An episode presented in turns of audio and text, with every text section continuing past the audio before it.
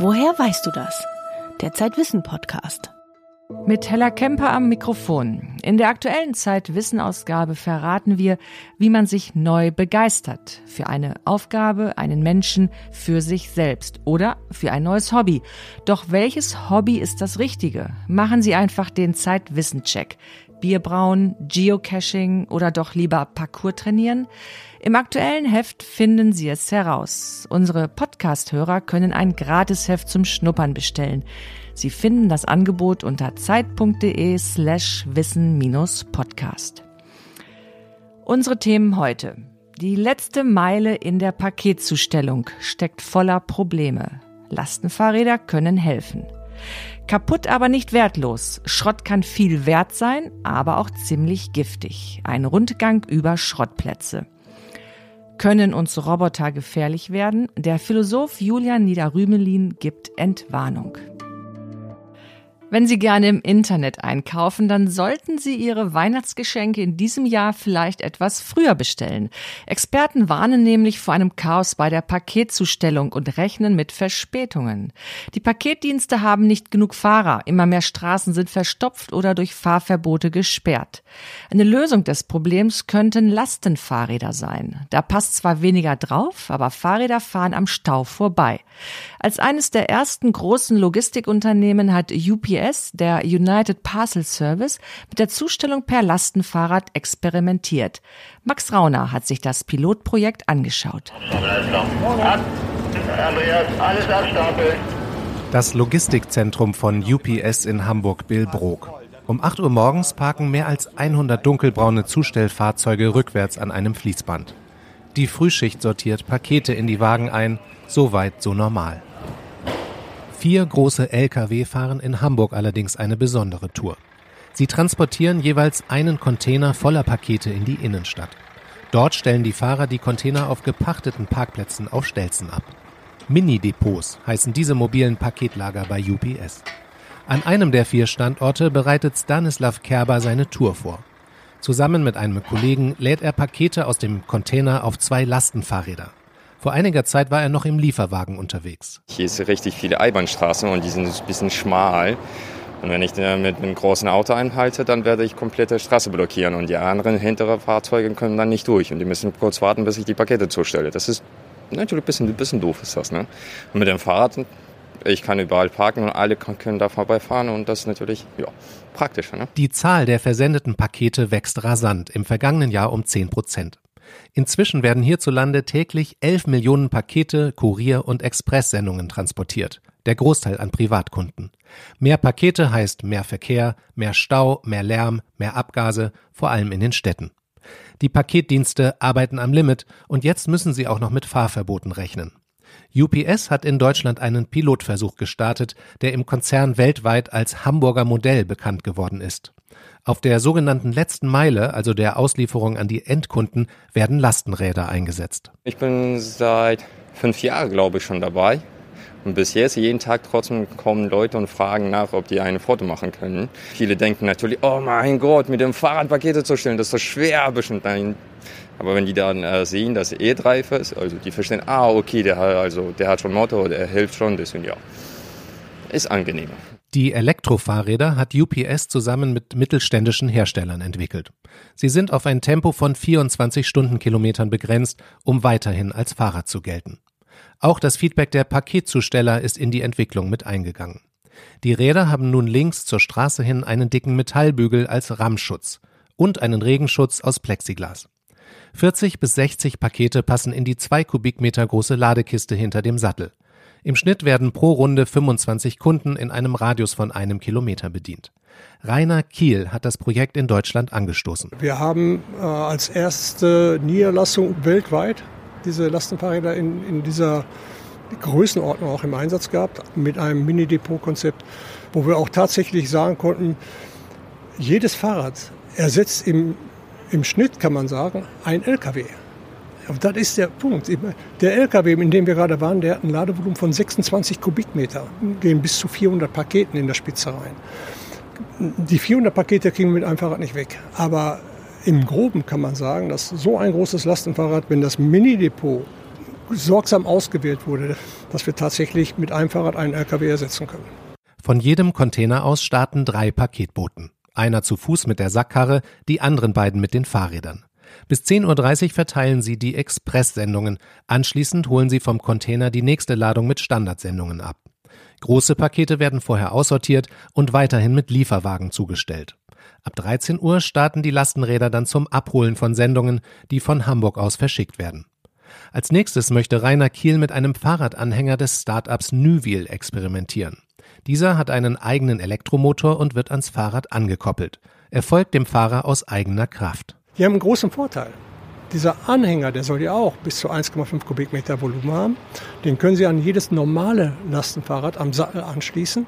Und Sie müssen dann nicht mehr, lassen Sie uns mal ein, zwei Jahre weiter äh, denken, nicht mehr mit den großen Lastenfahrrädern durch die Fußgängerzonen fahren. Sie können den Anhänger nehmen, den braucht der Zusteller ja nicht schieben, den braucht er nicht ziehen, der marschiert ja alleine durch seinen äh, intelligenten Elektroantrieb und kann damit in die Fußgängerzone mit einer Karre, die er an der Hand führt. Der Staat bezuschusst Lastenräder für Handwerker und Paketdienste mit bis zu 2500 Euro pro Fahrrad. Theoretisch jedenfalls. Wir warten jetzt auf drei Monate. Drei Monaten auf die Bewilligung für fünf Anhänger. Ja, also ich weiß nicht, äh, ständig hört man auch, Fördermittel werden nicht abgerufen. Äh, klar werden die nicht abgerufen, wenn die Bearbeitungszeit einfach so ist, dass man, ja, damit kann man ja nicht mehr planen auch. Ne? Das Hamburger Modell dient UPS nun als Vorbild für andere Städte. Auch die Niederlassungen in München, Frankfurt, Paris, Portland und Los Angeles wollen Pakete mit Lastenfahrrädern zustellen, weitere sollen folgen.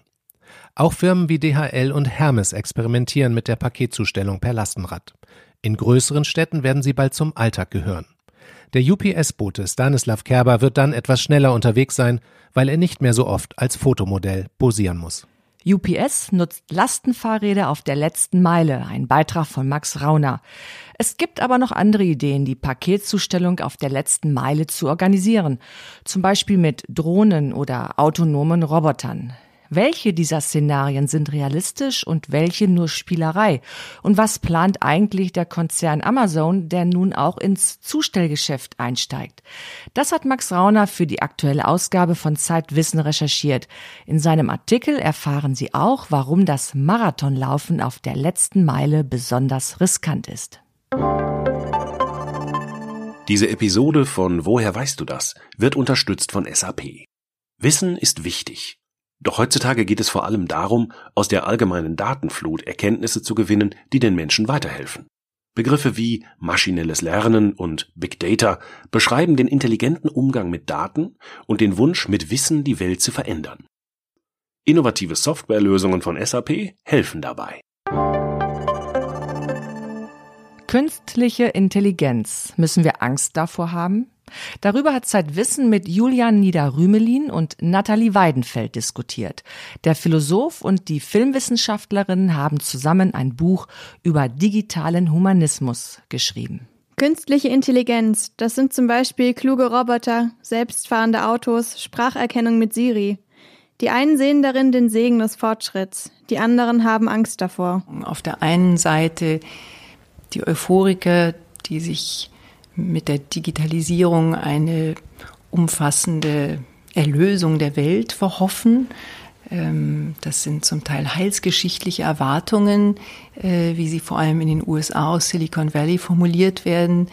Ähm, wenn man sich die Bilder ansieht, das ist ganz stark ikonografisch.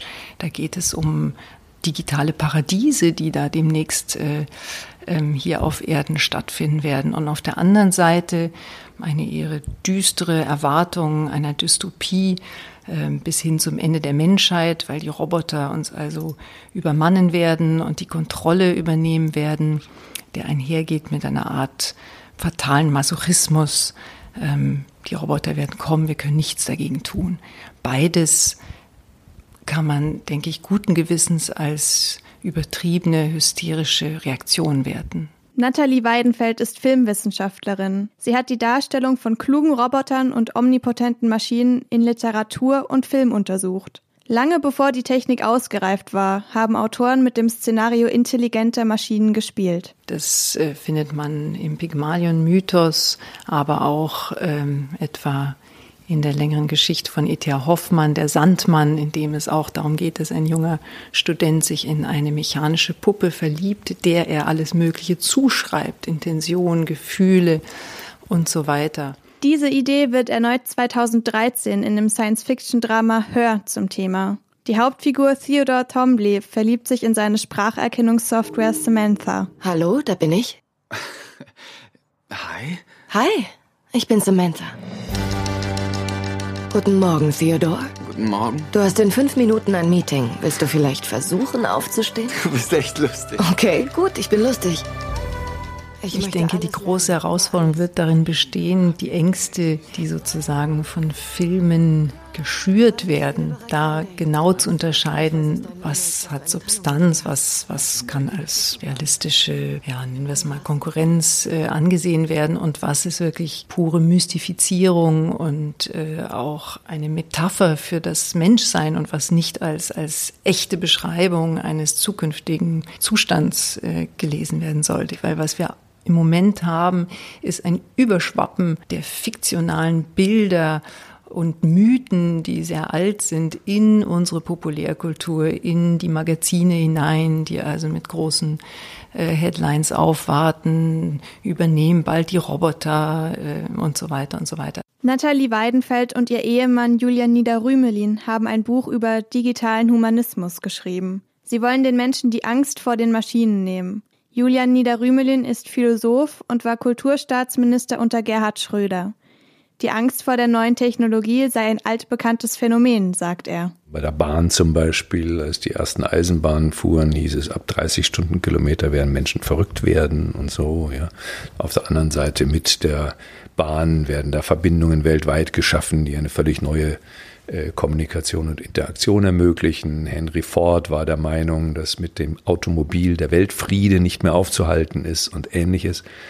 Äh, das heißt, äh, Menschen reagieren auf Veränderungen ähm, verstört und oft hysterisch. Und dann kommt hinzu, dass durch die Medien vor allem die zur Kenntnis genommen werden, durch das weiße Rauschen gewissermaßen durchdringen, die besonders schrill sind. Heute wird die Angst vor klugen Maschinen dann konkret, wenn es um Arbeitsplätze geht. Werde ich meinen Job behalten oder wird es bald einen Roboter geben, der mich ersetzt, der schneller und billiger ist als ich? In den 90er Jahren gab es durch die Digitalisierung einen enormen Produktivitätszuwachs. Dieselbe Arbeit konnte in kürzerer Zeit erledigt werden. Arbeitsplätze gingen verloren, sagt Nida Rümelin. Wir erleben jetzt seit 10, 12 Jahren wieder einen weiteren Schub Digitalisierung weitgehend nach dem Silicon Valley Modell. Und interessanterweise ist die Produktivitäts sind die Produktivitätszuwächse gerade in dieser Zeit auf einem historischen Tiefstand heruntergefallen.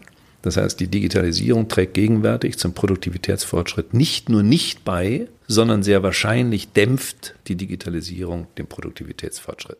Wenn die Arbeit durch die Digitalisierung nicht effizienter wird, dann müssen wir eigentlich auch keine Angst um unsere Arbeitsplätze haben, argumentiert Nida Rümelin. Was zu erwarten ist, dass viele berufliche Tätigkeiten so keine Zukunft mehr haben weil digitale Kompetenzen eine Rolle spielen. Das äh, wird im günstigsten Fall dadurch abgefangen, dass wir massiv in Weiterbildung, in digitale Kompetenz im Bildungs- und Ausbildungswesen setzen.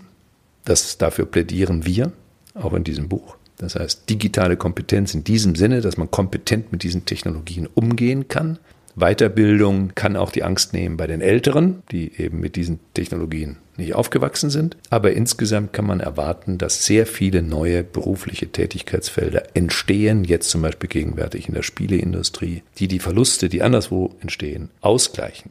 Damit sind nicht alle Probleme gelöst, völlig klar. Aber die Vorstellung, wir haben im nächsten, demnächst nur noch 20 Prozent der bisherigen Arbeitnehmerschaft, die arbeiten und verdienen viel und die restlichen 80 Prozent müssen durch bedingungsloses Grundeinkommen über Wasser gehalten werden, entbehrt jeder empirischen Grundlage.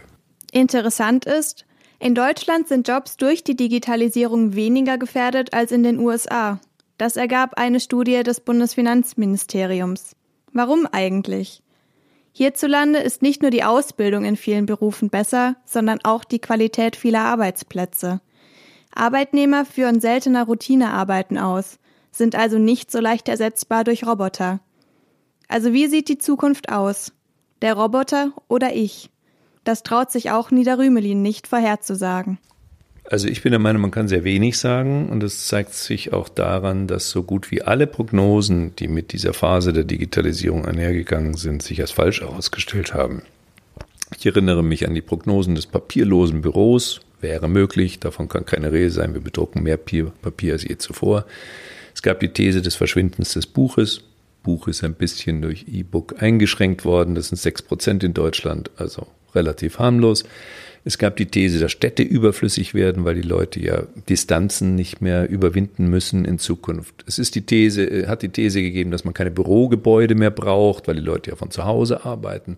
Also es sind mal vier Prognosen, die ich jetzt genannt habe, die sich allesamt als völlig falsch herausgestellt haben. Wir haben so viele Meetings wie noch nie, viel zu viele Meetings, statt dass wir alle über Skype kommunizieren. Der Mensch ist eben keine Maschine. Er hat gerne ein gedrucktes Buch in der Hand kann sich etwas besser merken, wenn er mit der Hand auf Papier schreibt.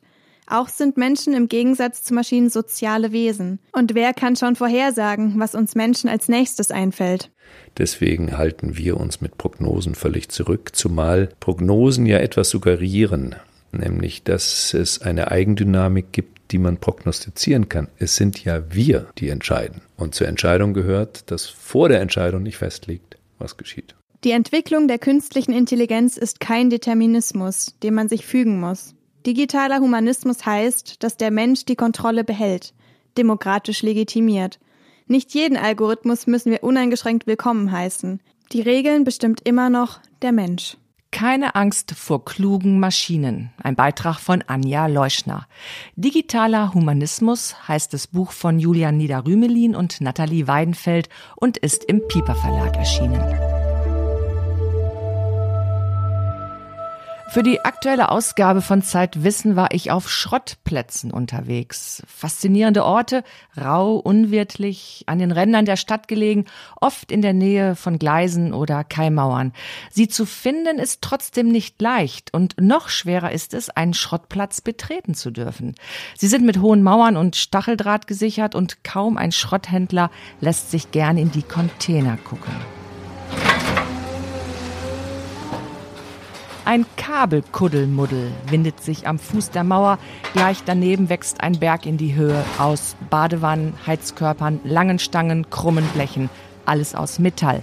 Der Greifer des Ladekrans spreizt seine Finger, packt zu, schwenkt rüber zum Metallberg und öffnet seine Hand. Lars Juhl ist Schrotthändler, genauer Einkäufer und Verkäufer im Schrotthandel. Ein gebürtiger Däne, der seit 26 Jahren in Hamburg lebt. Seit einem Jahr arbeitet er auf einem privaten Schrottplatz im Nordwesten von Hamburg. Lars Juhl handelt gern mit Schrott. Er mag das Laute und Sperrige von Stahl und Eisen, das Große und Grobe. Ob man Schuhe verkauft oder, oder, oder Billardkugeln oder Schrott verkauft, das ist heute ist ein Geschäft geworden wie jedes andere.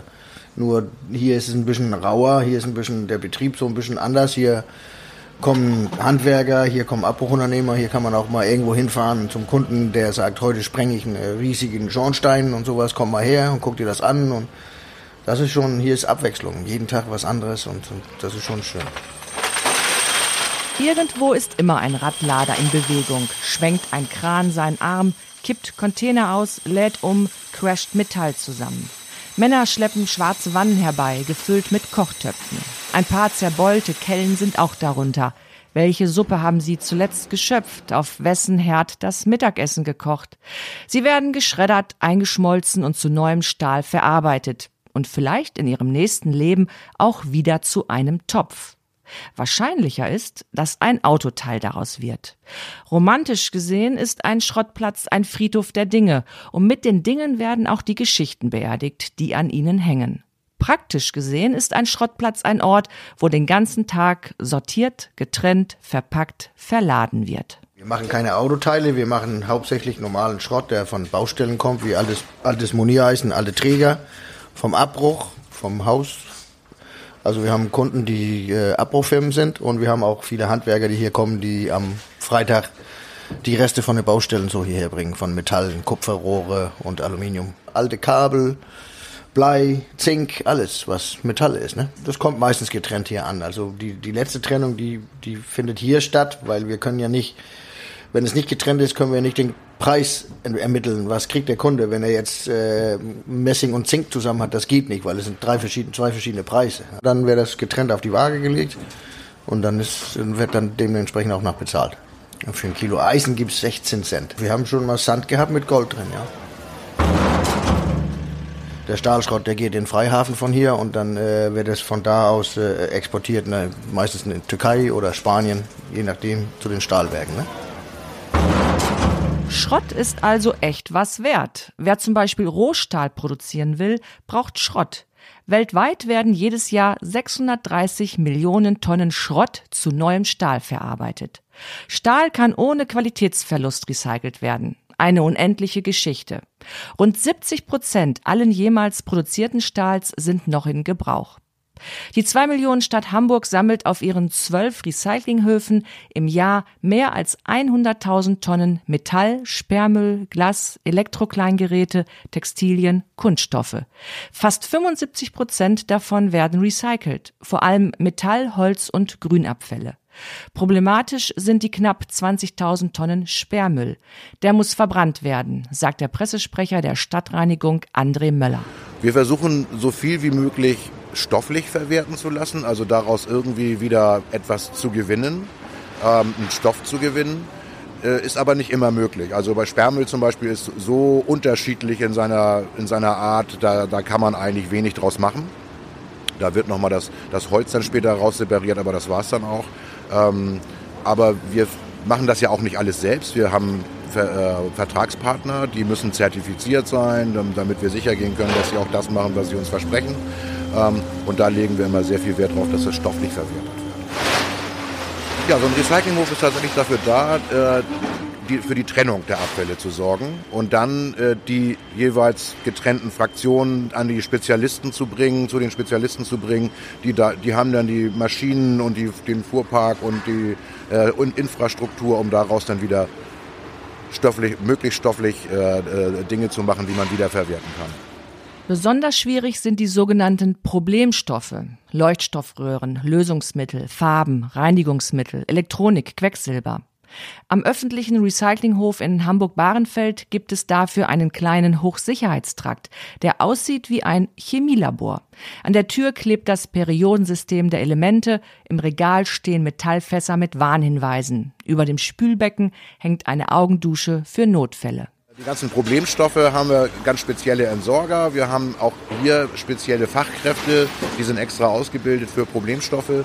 Die separieren das erstmal bei Unklarheiten, gucken sie, ist das sauer, ist das basisch und so weiter, packen das äh, in, in verschiedenste ähm, Eimer, die dann, die dann wieder versiegelt werden. Und in der Regel wird, wird das in einer Sondermüllverbrennungsanlage ähm, verbrannt in, in, bei besonders hohen Temperaturen, damit Dioxine und all diese anderen Dinge, die da möglicherweise entstehen könnten durch die Verbrennung, auch gecrackt werden und für die Umwelt möglichst wenig Schaden entsteht. Das kostet. Und so zahlt jeder Haushalt in Hamburg pro Monat 6 Euro an die Stadtreinigung. Unter anderem auch für die Recyclinghöfe.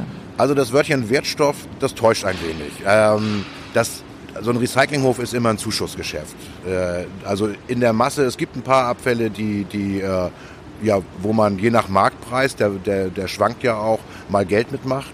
Mal ist Papier mehr wert, mal ist es weniger wert, Altpapier. Ähm, aber zum Beispiel Elektroschrott ist ein gutes Beispiel. Elektroschrott, da, da ist man heute in der Separierung noch nicht so weit, dass man sagen kann, man kann es mit wirtschaftlich vertretbaren Mitteln, äh, kann man dort Sachen wieder rausholen ähm, und sie dann wieder vermarkten und, und das Ganze mit einem Gewinn.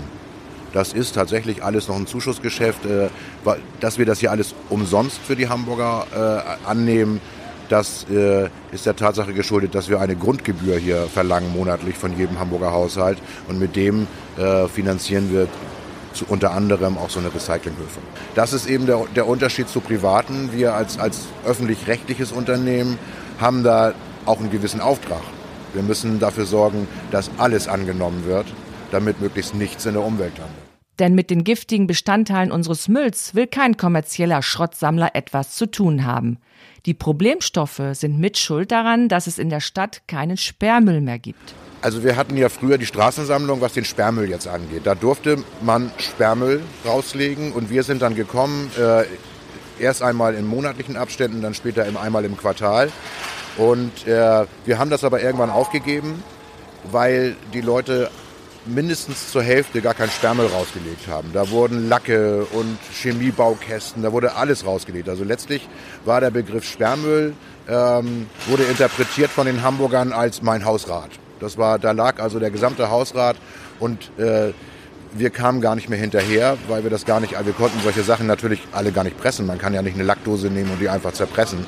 Ähm, wir hatten da wahnsinnige Schwierigkeiten und deswegen haben wir irgendwann entschieden, nein, wir bauen jetzt äh, unsere Recyclinghöfe aus. Genau das kritisiert die private Schrott- und Recyclingbranche. Das kommunale Recyclingmonopol verhindere eine effiziente Bereitstellung von Sekundärrohstoffen.